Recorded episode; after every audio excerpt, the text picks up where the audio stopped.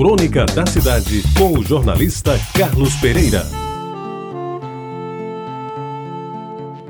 Amigos ouvintes da Retabajara, ao longo de três horas desta manhã primaveril, cheia de sol e calor, perdi-me no tempo. Não sei bem quem era eu e o que estava fazendo naqueles instantes que até o telefone respeitou calado. De um só fôlego, agarrei-me de novo ao café alvear, que Gonzaga um dia tinha me deixado com a frase escrita na letra inconfundível: É apenas o começo de vida. Agora que a releitura terminou, confesso que resisti em voltar ao mundo de hoje, talvez sungado ao paroxismo de quem se deixou levar pela entrega total do espírito às lembranças de um espaço que, mesmo existindo no seu tempo, nunca lá pôs os pés. Como eu não tenho escolha, volto mas na minha cabeça sobram as imagens que Gonzaga construiu nas suas andanças, nem sempre permitidas, pelo salão nobre do café dos Muribeca.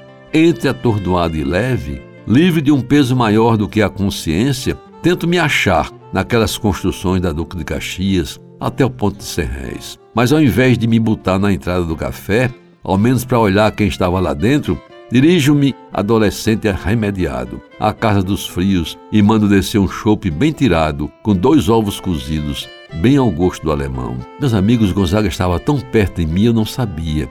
Só vim vê-lo de corpo inteiro quando, já no reinado dos Teotônios, no Correio da Paraíba, da Barão do Triunfo, consegui um lugar de revisor. E de noite, já no fim do serviço, alguém me apontou o neguim e vaticinou: aquele é um dos melhores conistas da província, se não o melhor. Agora, quando termino de uma tirada só a gostosura de reler o que se passava no café alvear e adjacências, fico entre o choro da nostalgia ressentida e o aplauso solitário, sem plateia, sequer o aplaudido presente. Lembro a minha velha túnica do liceu, lembro das aulas de Dona Daura e me vejo cada vez mais perto do longe, cada vez mais distante do próximo, tudo por conta dessas crônicas que só Gonzaga sabe fazer. Como bem disse Anja Bezerra de Castro, enveredou por um caminho que a muitos parece o mais fácil.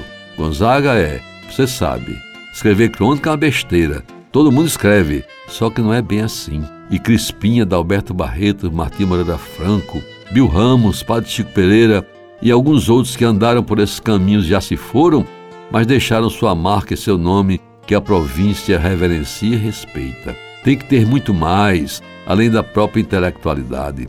Tem de saber dizer as coisas do jeito que o povo gosta de ler, até para ser mais ouvido, como souberam fazer Rubem Braga, Fernando Sabino e Carlos Drummond de Andrade. É assim que Gonzaga nos deixa, depois de consumi-lo por inteiro, juntando a cartola deliciosa que só o cozinheiro do alvear preparava ao copo d'água bem gelado e ao cafezinho com gosto do que a mãe torrava em casa com a mente voando em busca de direções que o destino mandou para longe, e o corpo, já vergado pelo peso dos entrados nos 80, a procurar um lugar no sofá surrado, que um dia muito bem pode ter pertencido à entrada suntuosa do Paraíba Hotel. Adalberto Barreto, na orelha do livro, escreveu com convicção que o menino da Lagoa Nova quase passou o quinal dos mestres. E quem seriam esses mestres? Machado? Azevedo? Gente daqui ou de fora?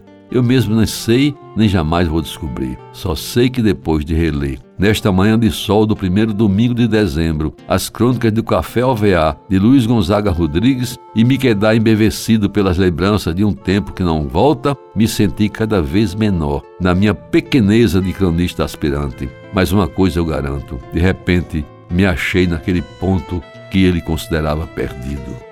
Você ouviu Crônica da Cidade com o jornalista Carlos Pereira.